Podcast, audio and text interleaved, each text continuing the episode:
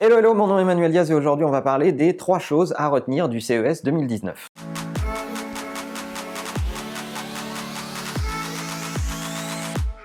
Alors cette année encore, évidemment, on a envoyé des équipes au CES 2019 Regardez ce qui s'annonce. Euh, c'est la grande messe du, euh, de l'actualité euh, technologique. Dans notre industrie, ça compte beaucoup. Si vous n'avez pas pu y aller, Olivier Ezrati est certainement celui qui publie le mieux et le plus sur la question du CES.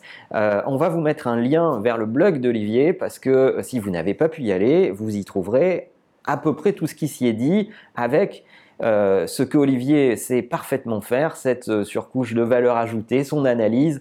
Et pour ma part, j'ai essayé d'extraire trois sujets que vous devriez retenir de ce CES en 2019. Premier sujet, la Startup Nation doit apprendre à marcher. Cette année encore, les startups françaises étaient très représentées, beaucoup de stands, beaucoup de startups, etc.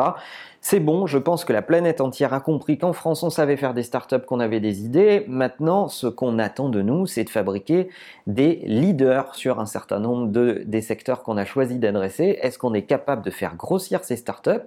Est-ce qu'on est capable de les amener à une taille suffisante pour qu'elles comptent et qu'elles ne soient pas que euh, des entités qui vont être rachetées par de plus gros players Est-ce qu'on est capable de faire émerger des startups à une échelle euh, suffisamment importante pour compter dans telle ou telle verticale de notre industrie? C'est finalement ça la question qu'on se pose. Deuxième sujet qui a été très évoqué au CES 2019, c'est l'éthique et la technologie. Avoir de la croissance grâce à la technologie, c'est super, mais les questions d'éthique sont de plus en plus présentes.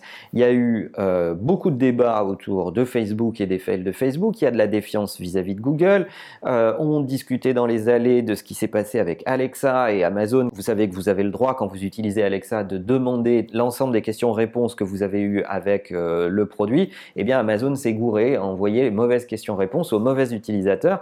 Donc euh, il y a quand même un vrai problème de vie privée et de privacy en général face à ces grands géants et la question de l'éthique dans le rapport à la technologie va être majeure. À ce propos, on a vu une pub géante de Apple qui disait ce qui se passe dans votre iPhone reste dans votre iPhone. Alors Las Vegas est certainement le meilleur endroit pour utiliser cette expression et on sait qu'Apple est en général pas très annonceur à ce genre d'occasion. On les voit pas euh, couvrir les séminaires de publicité euh, et ils ont pris la parole sur cette question, c'est dire si Apple est conscient de sa position particulière face aux plateformes, puisqu'ils défendent euh, beaucoup le privacy by design. Tim Cook a encore repris la parole sur ce sujet il n'y a pas très longtemps, et je pense que ça stigmatise, ça montre à quel point la question de l'éthique est euh, prédominante et extrêmement importante euh, pour les plateformes qui voient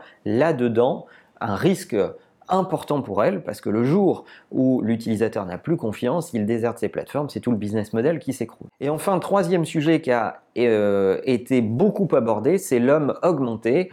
J'ai toujours vu la technologie comme une façon d'augmenter les humains. Euh, je suis d'accord avec Olivier euh, Ezrati quand il parle de fainéantosaure je pense qu'il y a un risque à ce que l'on régresse parce que euh, si la technologie devient de plus en plus intelligente, de plus en plus puissante, nous permet avec moins d'efforts de faire de plus en plus de choses, il ne serait pas question pour autant de faire régresser les humains. C'est super que la technologie nous permette de faire plus de choses, ça devrait nous libérer du temps pour être meilleur et pour être encore plus humain.